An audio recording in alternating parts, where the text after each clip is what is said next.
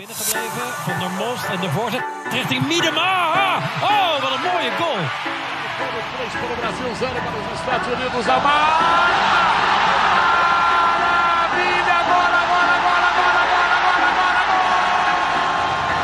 A run on that side, no foul given. Morgan running, looking for 100. She's got it! Fala galera, eu sou o Thiago Ferreira e está começando mais um de primeira, episódio 62. Não se esqueça de seguir a gente nas nossas redes sociais, no Twitter você encontra a gente no arroba underline de primeira. Estamos também no Facebook no de primeira FF e no Instagram no arroba de primeira FEM. Você também encontra a gente no Spotify, Google Podcasts, Stitcher, Anchor e demais agregadores.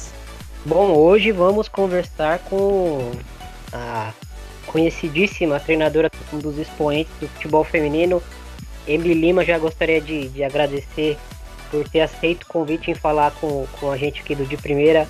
É, tudo bem, Emily? Como é que você tá? Como é que estão as coisas por aí? Bom, eu que eu que agradeço é, o convite, né? É, é sempre bom estar longe e podendo falar com vocês, né? Imprensa aí, o pessoal que trabalha com redes sociais, enfim, é, brasileira.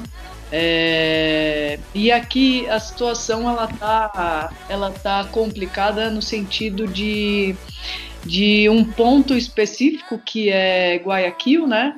Ainda continua bastante é, complicada a situação lá.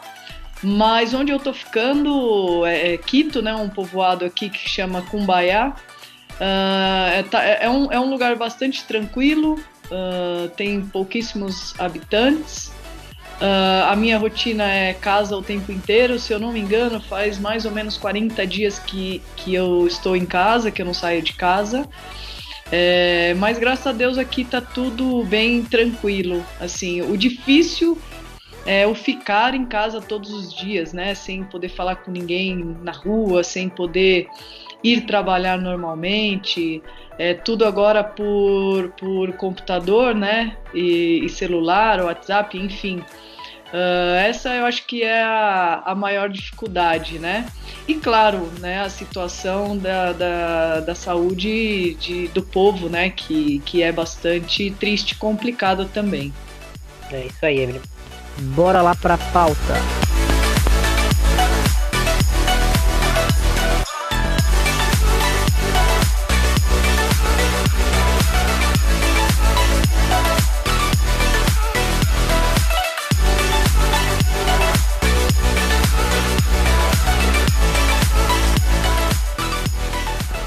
podcast de primeira.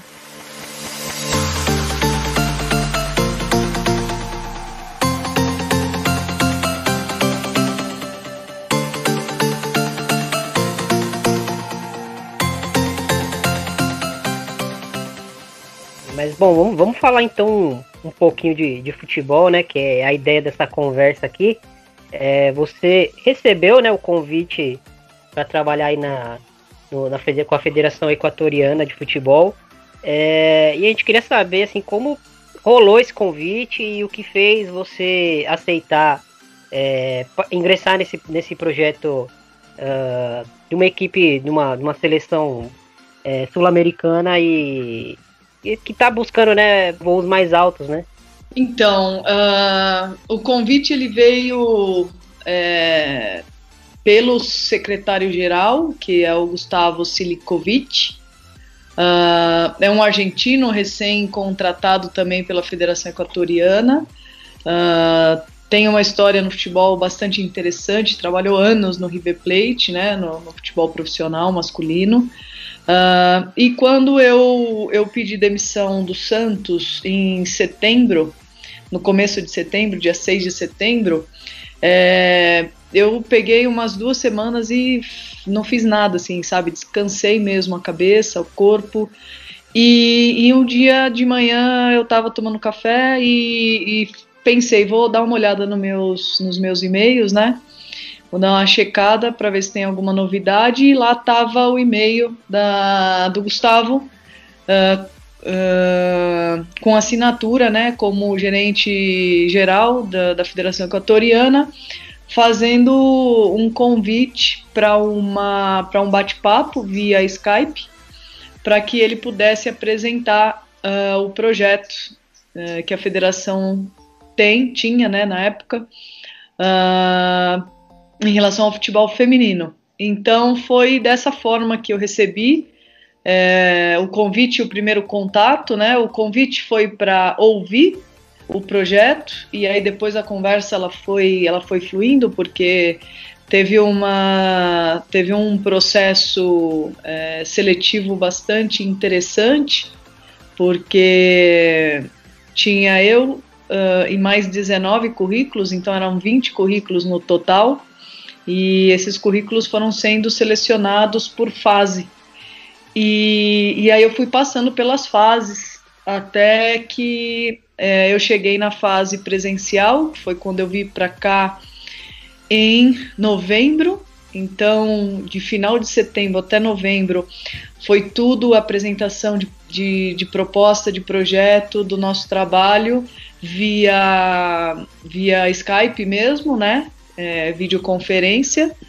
E a última foi presencial então, em novembro, a gente acabou é, acertando toda a situação né, da, da minha vinda para cá. É, o que me fez vir para cá, que é a seguinte pergunta aí, foi o projeto ambicioso que eles me apresentaram em relação ao futebol feminino no país, não só na seleção. Então isso me chamou muita atenção. A gente linkou muito o nosso projeto, né, que foi eu é, a Camila Lima e o Felipe de Souza que fizemos o projeto. Então, é, o nosso projeto com o projeto da federação, a gente conseguiu linkar muitas coisas, muitas ideias é, parecidas e foi tudo aprovado tanto da parte deles para o nosso projeto e a gente aceitar é, o desafio de, de vir para uma seleção onde a gente vê que inicia um desenvolvimento de futebol feminino, né? é, sendo que nos países aqui sul-americanos a gente tem o Brasil aí como, como número um do ranking, né? É, aí depois vem Colômbia, Chile, Argentina, e aí a gente está nessa, nessa beirada junto com o Paraguai, junto com. até numa briga aí, vamos dizer, com a Argentina. Então a gente está nesse, nesse meio termo aí, já, já estamos uh, um pouco longe de Bolívia e Peru, porque uh, a briga sempre era ali para baixo, né? Então a gente conseguiu uh, dar um salto em relação à estrutura e projeto melhor do que Peru e, e, e Bolívia. E aí foi é, tudo isso que, que aconteceu em um mês e meio, quase dois, é, que fez com que a gente aceitasse o, o projeto. Fora o projeto em si, nós nesse tempo tivemos estudando o Equador no modo geral, né? O país em si, o futebol feminino, atletas individuais, enfim, é, seleção e, e, nós vimos é, potencial é, para que a gente pudesse desenvolver ainda mais é, as atletas no modo coletivo e individual, né? Então foi, foi dessa forma que, que tudo aconteceu.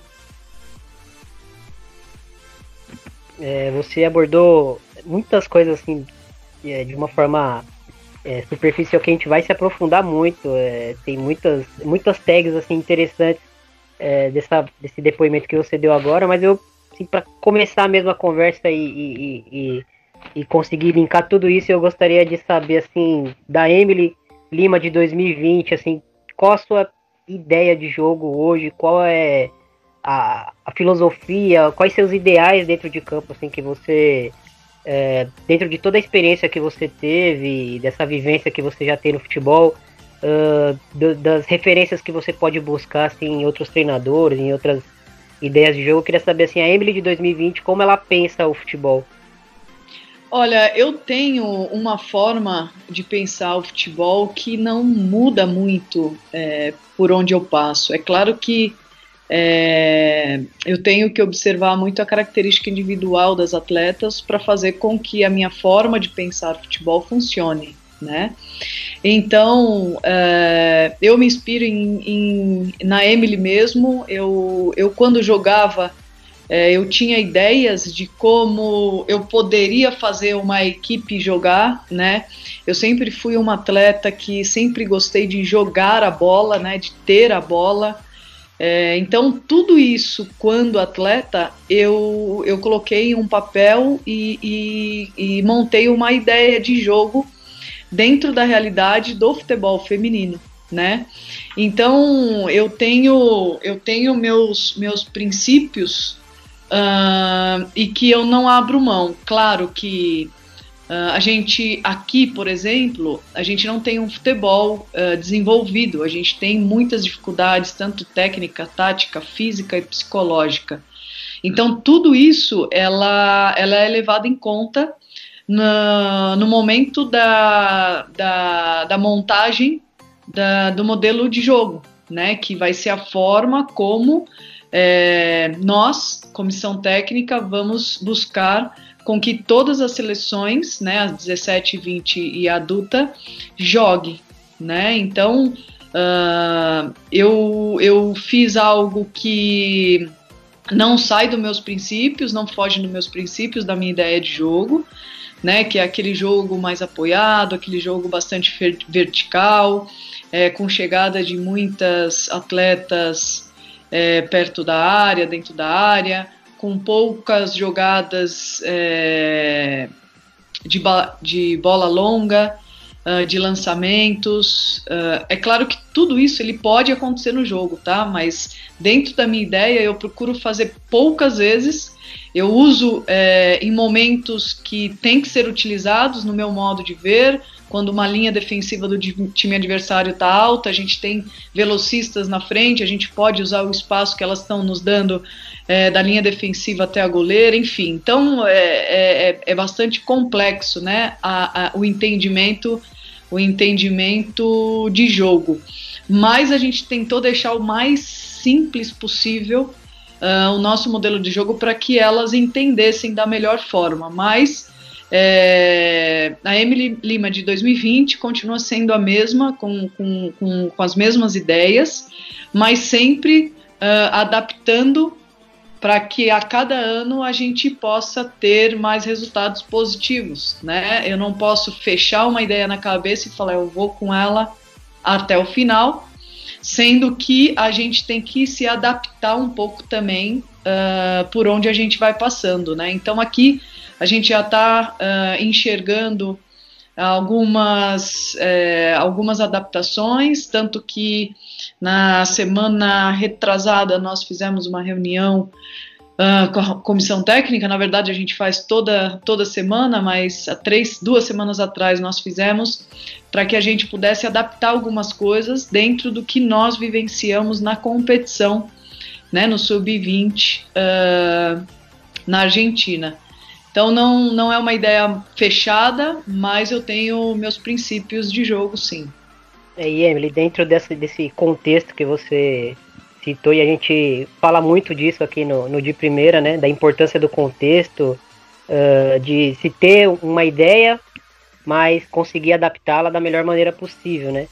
É, e eu queria saber de você, assim, na, na, na sua visão, dessa sua experiência é, no Equador, desse todo, de toda essa preparação que vocês uh, tiveram para chegar aí e conseguir executar o trabalho, eu queria saber de você, assim, como você analisa o perfil da atleta equatoriana atualmente, assim, se, se é que existe um perfil, né? Se são jogadoras que, que têm alguma predominância mais física, ou se são jogadoras que, que ainda necessitam de algum conceito tático mais, mais é, apurado, alguma coisa do tipo assim, se são apenas estereótipos mesmo que a gente que está de fora acaba olhando e acaba se apegando. Como que você analisa o perfil dessa, dessa atleta equatoriana em 2020? Olha, é, são atletas, eu vou falar num modo geral, porque é, o, é como nós estamos enxergando, tá? Depois de dois meses de trabalho, nós tivemos dois meses, janeiro e fevereiro inteiros de trabalho, porque nós tínhamos 15 dias com a 17 e os outros 15 dias com a 20. 15 dias com a 17, 15 dias com a 20. Então foram dois meses diretos, sem pausa. É, e nós enxergamos, num, num contexto geral, uh, de todas as atletas que nós convocamos, uma deficiência muito grande da parte tática, mas é natural, porque se a gente for analisar é, um início de futebol no país, é, a gente pode dizer que uh, elas classificaram em 2014 para o Mundial 2015 e depois isso parou. É, a seleção ficou desativada, tanto que o Equador sumiu do ranking da FIFA porque não teve atividade durante tanto tempo, né? Todo esse tempo. Então, esse tempo ele, ele faz com que as atletas não tenham é, evolução, né? não tenham desenvolvimento dentro do, do, do esporte que elas, que elas estão praticando. E a gente está falando do futebol. Uh, então, taticamente, eu vejo que elas são muito, mas muito cruas, né? Mas tem uma capacidade de entendimento e de querer é, conhecer coisas novas muito grande, e isso facilita o nosso trabalho. Tecnicamente, são jogadoras é, boas, é, boas no sentido de, de, de saber o que está fazendo mesmo, um controle de bola, um, um domínio orientado, uh, um passe curto quando tem que dar um passe curto, um passe longo quando tem que dar um passe longo, é, no modo geral. Claro que ainda temos algumas dificuldades com algumas jogadoras por conta da prática mesmo, porque pratica pouco, né? Então uh, acaba tendo mais dificuldade. Uh, fisicamente, o biotipo do equatoriano, num modo geral, tanto masculino como feminino, é um biotipo forte, de, de atletas, eh, de pessoas fortes, né? É, a gente tem muita raça negra é, no Equador, é, principalmente em Esmeralda, onde saem muitos jogadores do masculino, tanto para os clubes, para a seleção, e no feminino não é diferente. Uh, e psicologicamente eu vejo que é, são pessoas e atletas que não acreditam que podem evoluir e chegar a um, a um lugar melhor de onde elas estão, né? Então, é, psicologicamente elas acostumaram a só participar, né? Então vamos ter a seleção porque é obrigada e a gente só vai para a competição para participar. Então isso já está já tá enraizado dentro do, da, da cabeça delas e a gente está tentando, uh, claro que o trabalho ele é muito longo prazo, é, a gente está tentando fazer com que isso modifique, né? Então, para mim é um ponto, o ponto mais difícil é a parte psicológica, não é a tática técnica e física, porque eu acho que com repetições a gente sempre chega à perfeição, então a repetição da parte tática é a prática e visual, que é o que eu gosto muito de trabalhar. É, técnica, repetição a todo momento e visual também. Olha como você está dominando a bola, olha como você está fazendo passe, olha como você, o seu corpo, o seu posicionamento corporal ele está errado no momento de um domínio. Então assim a gente consegue, a gente consegue evoluir muito rápido é, nesses três pontos, né, que é físico, técnico, é, técnico e tático. Fisicamente, eu acho que é, é, a parte mais fácil no sentido de, de, das atletas estarem comprometidas. Aí eu acho que é uma, uma evolução bastante significativa e rápida, porque ela vai ser comprometida no clube, vai ser comprometida na seleção é, em termos físicos, e isso só depende é, de cada uma. É, e a parte psicológica é o que é o que pega e é o que a gente vem batendo na tecla aí bastante, bastante vezes nas nossas reuniões e sempre tentando arrumar é, as soluções para esses problemas é, psicológicos que a gente vê na grande maioria das, das atletas. Então dá para a gente também é, perceber que, que além de todas essas questões é, de campo e, e, a gente não pode nunca deixar essa parte mental, essa questão da mentalidade de fora, né, Emily? É, a gente pode até pegar exemplos da, da, da, seleção americana que tem sim grandes jogadoras, mas a gente percebe que, que a mentalidade delas é, é, muito forte, né? Principalmente em grandes competições. Talvez seja isso também que, que, que, seja uma das questões aí que, que permitem que elas sejam tão vencedoras, assim, né? Uh, até porque eu lembro até de, um, de, uma declaração sua falando que, o, que a seleção brasileira era uma das equipes mais talentosas, né? Do, em termos yeah. de, de, atletas, é, em, em, termos de atletas e, e você trazer um pouquinho assim para esse contexto mais geral, você citou Equador, mas acho que a gente pode também falar um pouquinho de, das atletas brasileiras e das atletas americanas. É, qual, qual, você, como você acha assim que essa importância da mentalidade vencedora, assim, onde você acha que ela, que ela é mais importante, digamos assim, é, é, é, é o fator principal né, na sua visão? Lógico que, que tem todo o contexto que a gente já falou, tem muitas coisas que, que englobam, mas você acha que, que é uma das, das bases é, predominantes assim, para uma equipe, para um projeto vencedor? Não acho que. Eu acho que predominantes são todas juntas, né? É, eu não priorizo nenhuma e nem outra. Eu acho que tudo é importante. Mas as americanas, elas só são assim porque elas iniciam isso, elas iniciam todo esse trabalho global lá aos 6, 7 anos de idade. Então, quando ela chega num sub-17, 20 adulta, ela já consegue resolver o problema.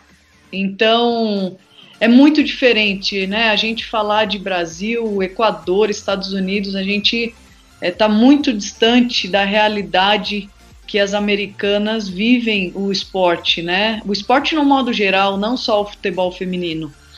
É, mas falando de futebol feminino, eu acredito muito que seja isso. É, é, elas iniciam é, criança, depois adolescente na escola, elas continuam praticando e sempre é, competitivamente, né? Depois universitário, depois clube e aí seleção e aí vai embora. É, elas são muito bem preparadas em todos os aspectos, inclusive o psicológico, né, o mental.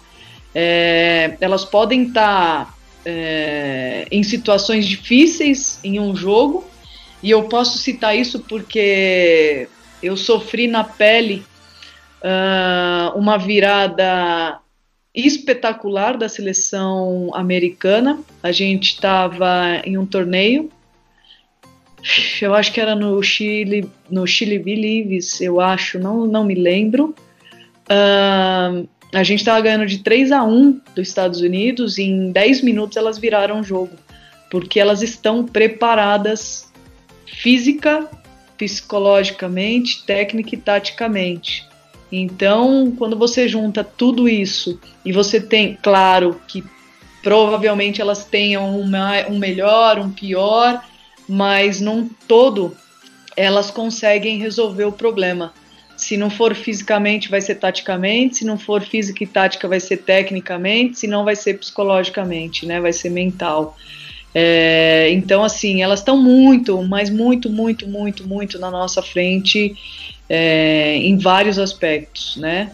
Eu acredito que em poucos anos o Brasil tenha uh, resultados uh, diferentes, né? Eu não falo nem resultados diferentes, eu acho que eu falo conquistas agora, porque nós já fomos uh, vice-campeão mundial, vice-campeã olímpica, então falta só o título, né?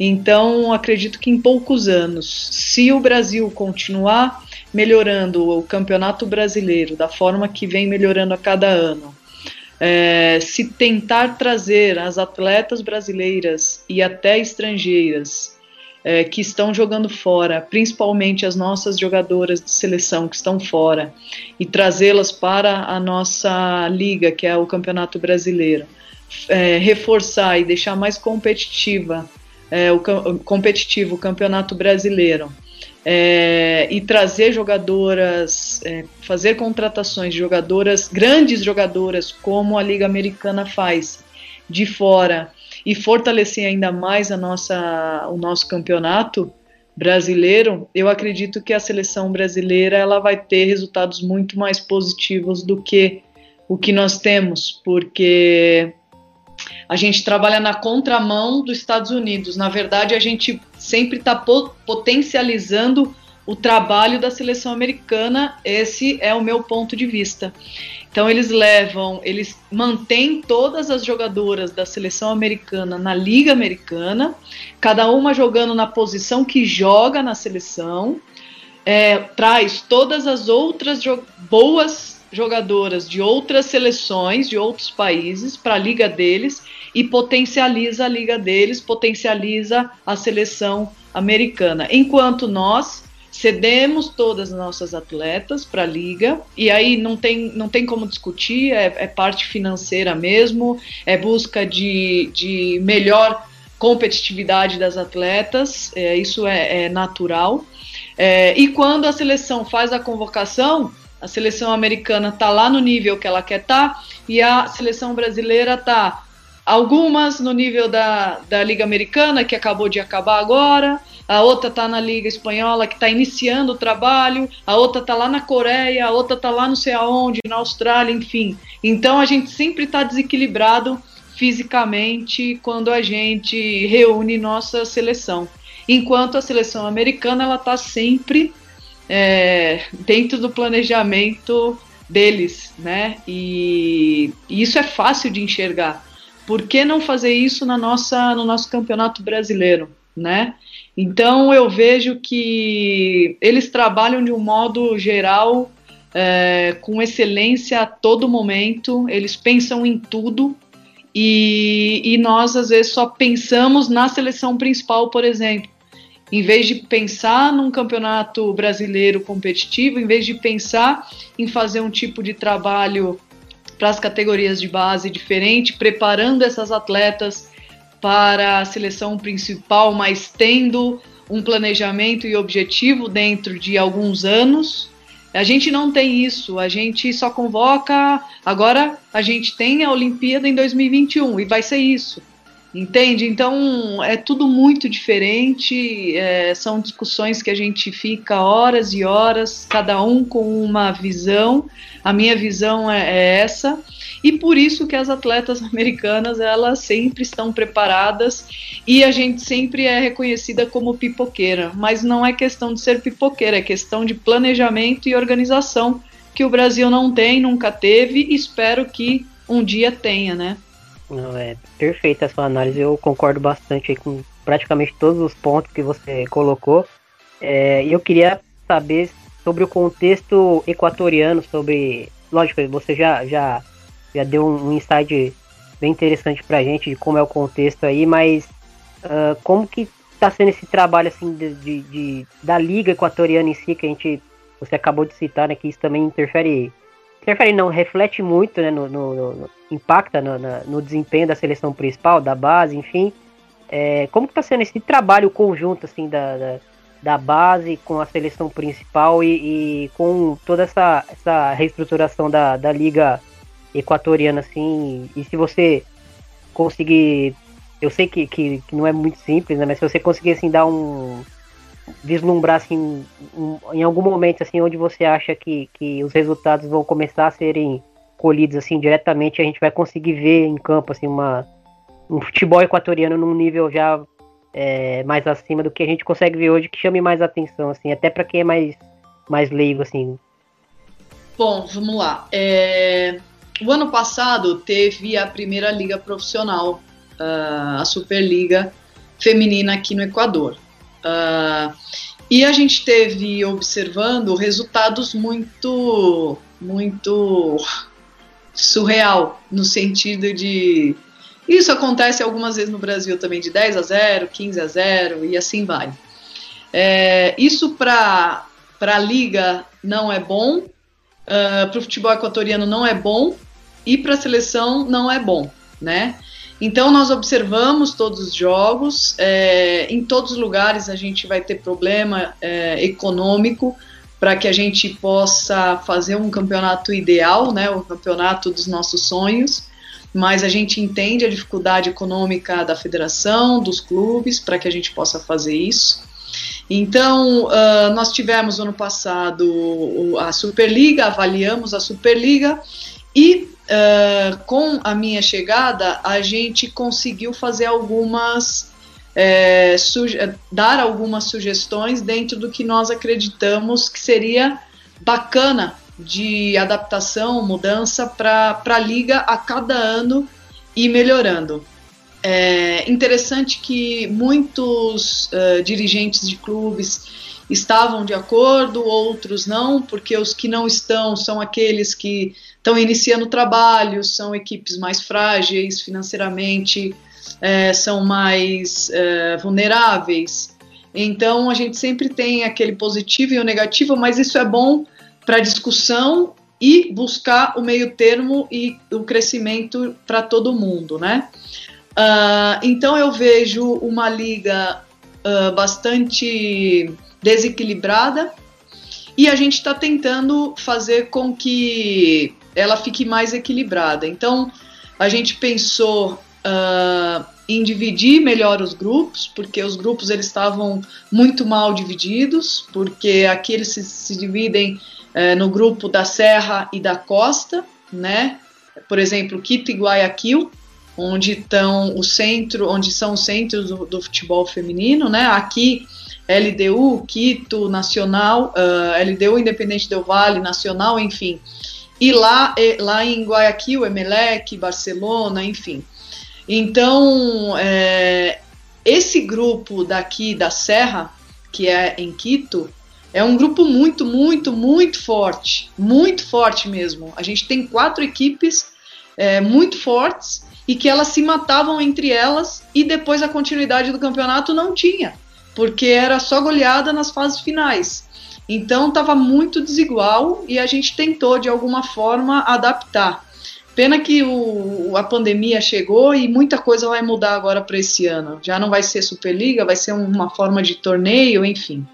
É, então a gente tentou, uh, de alguma forma, fazer com que é, eles entendessem a importância da divisão ser mais uh, igual para que nós tivéssemos uma competição mais competitiva, né? Tivesse é, uma competição mais igual, competitiva e que criasse, uh, e, que, que despertasse uh, curiosidade das pessoas, porque nós vamos ter uma televisão transmitindo um jogo por rodada, que foi a que transmitiu a final do ano passado com 15, 16 mil pessoas na final, chamou a atenção da televisão e eles, e eles compraram a ideia. Então, para isso, a gente não pode ficar transmitindo jogos de 10 a 0, 15 a 0.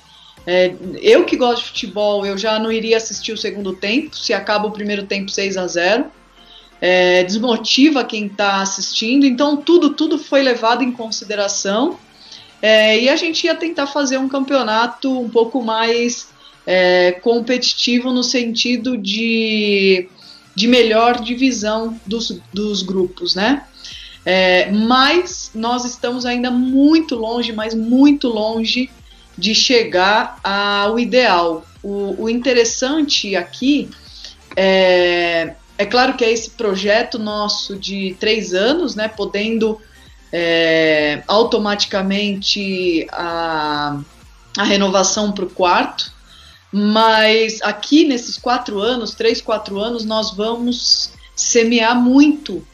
É, e o mais importante de tudo isso é fazer com que a federação ela dê sequência depois desses quatro anos ou três anos. Não somente agora e depois esquecer como foi feito lá em 2015.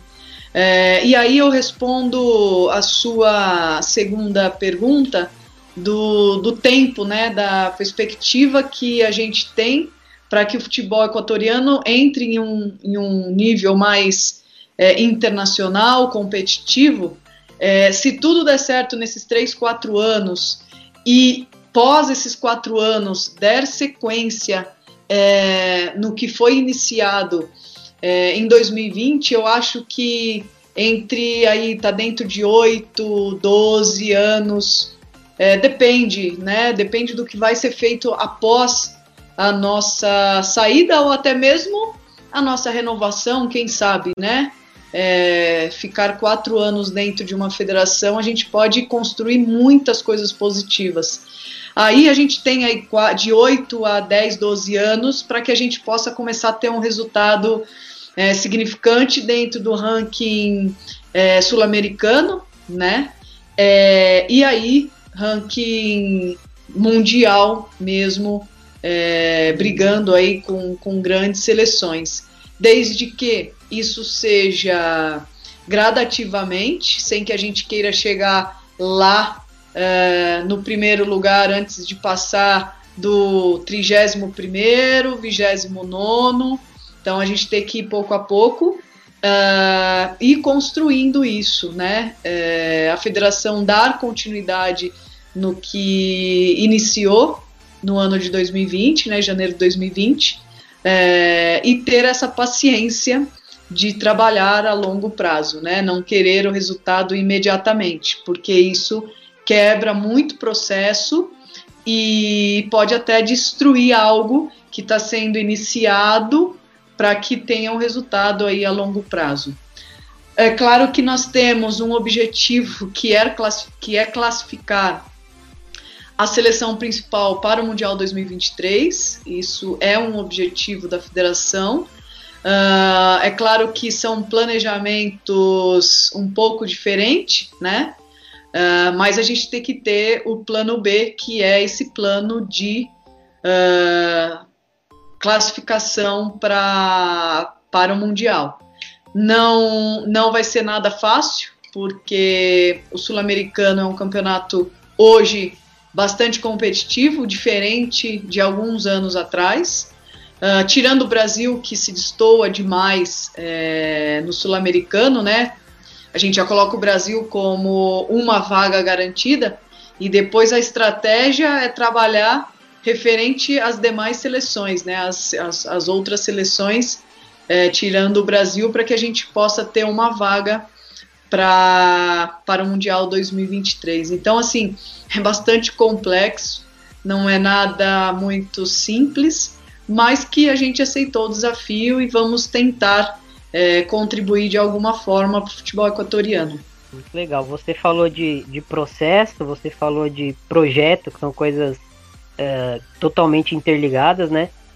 É, e eu queria saber, assim, é, dentro do, do, do, da importância da análise do desempenho, porque você até citou a, a Camila Lima, é, parceira, aliás, mandar um abraço para ela, que várias conversas aí de WhatsApp já faz algum tempo, é, entende muito de futebol e é, ela é a sua analista né, de desempenho aí. Eu queria saber, assim, a gente sabe que, que análise de desempenho dentro do, do futebol feminino uh, carece um pouco de, de, informação, de profundidade. A gente sabe que, que é, é uma questão que ainda está avançando, tem toda a estrutura. Às vezes você quer estudar uma equipe e não tem o jogo dela disponível, enfim. É, mas eu queria saber como você trabalha essa questão da análise de desempenho, se você aplica isso nos treinos, uh, prospectar jogadoras, é, como você vê a importância da análise e como você gosta de, de trabalhar isso.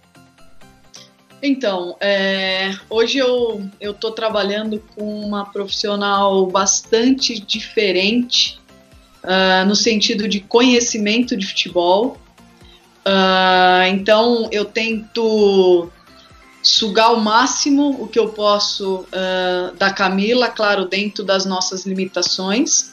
Apesar que a federação ela vem dando todo o suporte para a gente em relação a ferramentas a ser utilizadas dentro da análise. Uh, eu utilizo a Camila dentro do campo, fora do campo, é, com vídeo em treinamento, com vídeo de jogo, com vídeo individual, é, correções individuais, enfim. É, eu tento utilizar a análise é, em tudo que eu posso, né?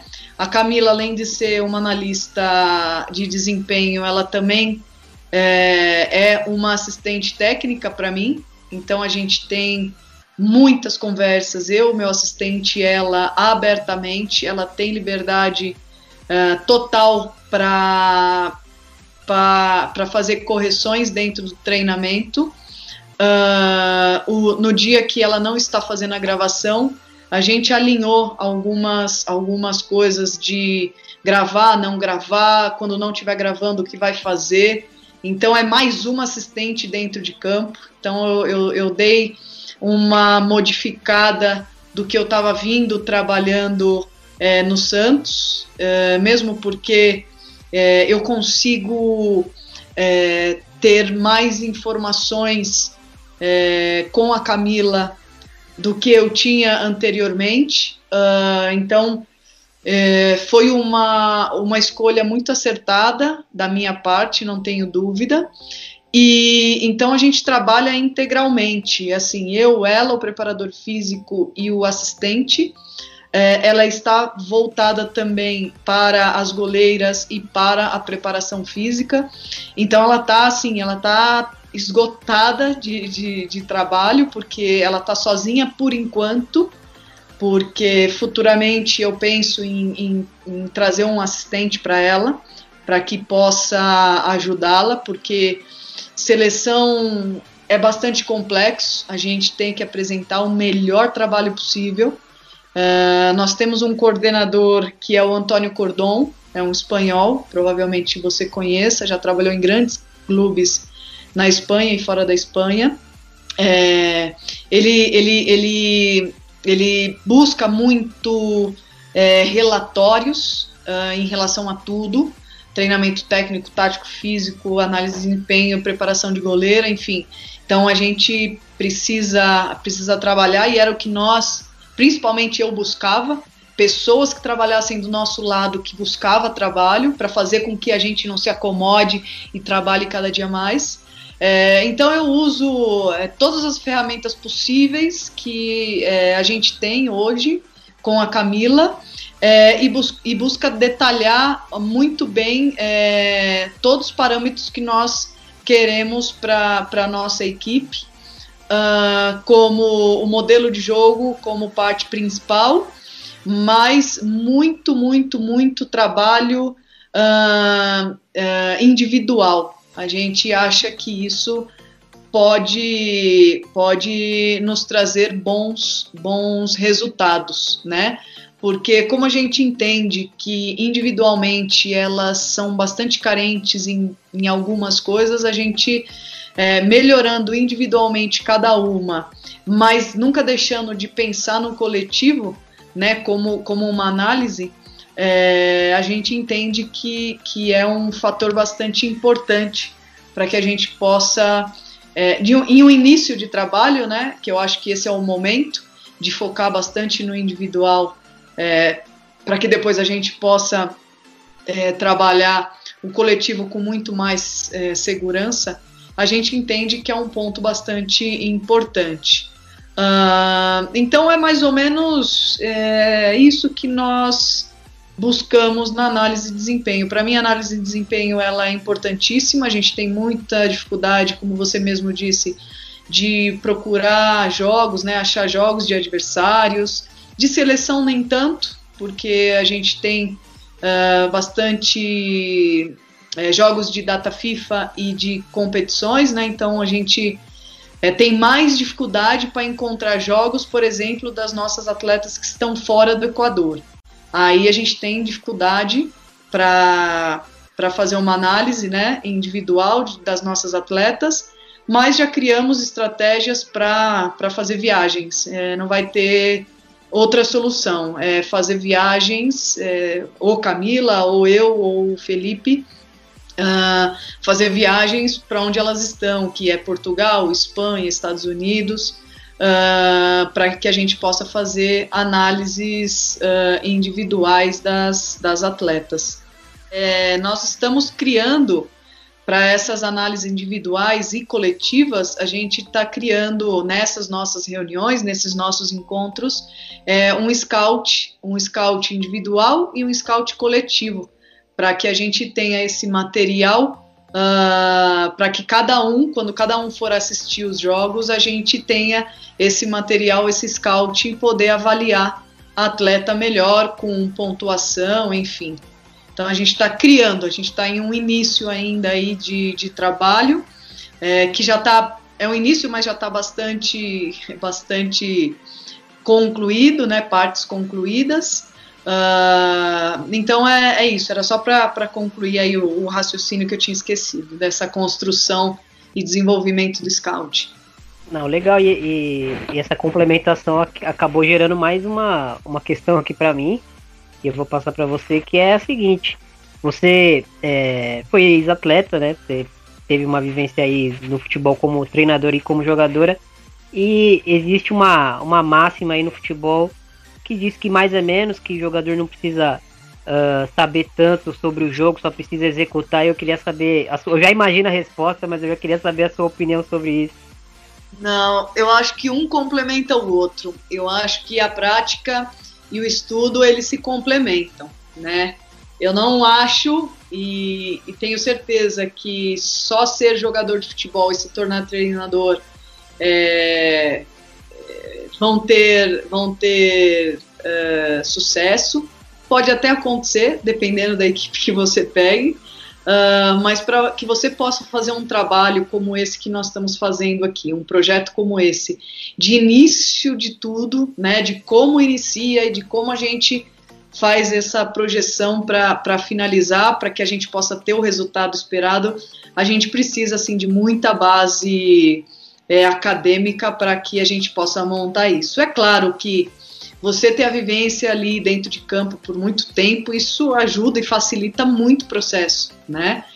É, e agora você tem isso e ter o conhecimento, eu acho que aí você junta e vai embora. Muitas vezes você pode não ter sucesso, né? Mas uma hora vai acontecer. Pode ser que não em um lugar, um clube uma seleção, mas com certeza você vai ter é, um bom desempenho em relação ao trabalho. Esse é o, isso é o que eu penso. Os dois eles têm que estar andando junto, eles têm que se, se completar.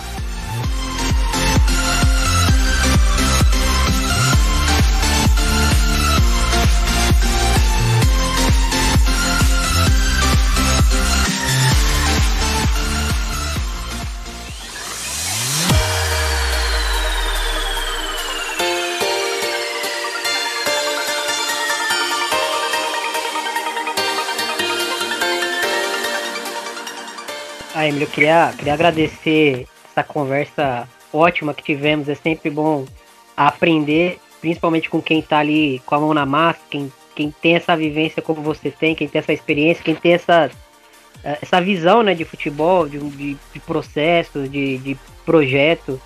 Uh, enfim, é muito bom ouvir é, esse tipo de coisa. E, bom, queria agradecer a sua participação, né? A gente já está quase batendo uma hora aí. Sim. É, muito, muito obrigado aí pelo, pelo, pela oportunidade de falar com você, pelo espaço e, e, e pelo aprendizado. Imagina, Tiago, eu que agradeço e estou à disposição para que a gente possa trocar ideias também, é, como você troca com a Camila aí, qualquer dúvida, qualquer coisa, a gente a gente está aqui à disposição, qualquer curiosidade, qualquer coisa, enfim, estamos à disposição e eu que agradeço pelo, pelo bate-papo. E você já sabe, fiquem em casa se puder.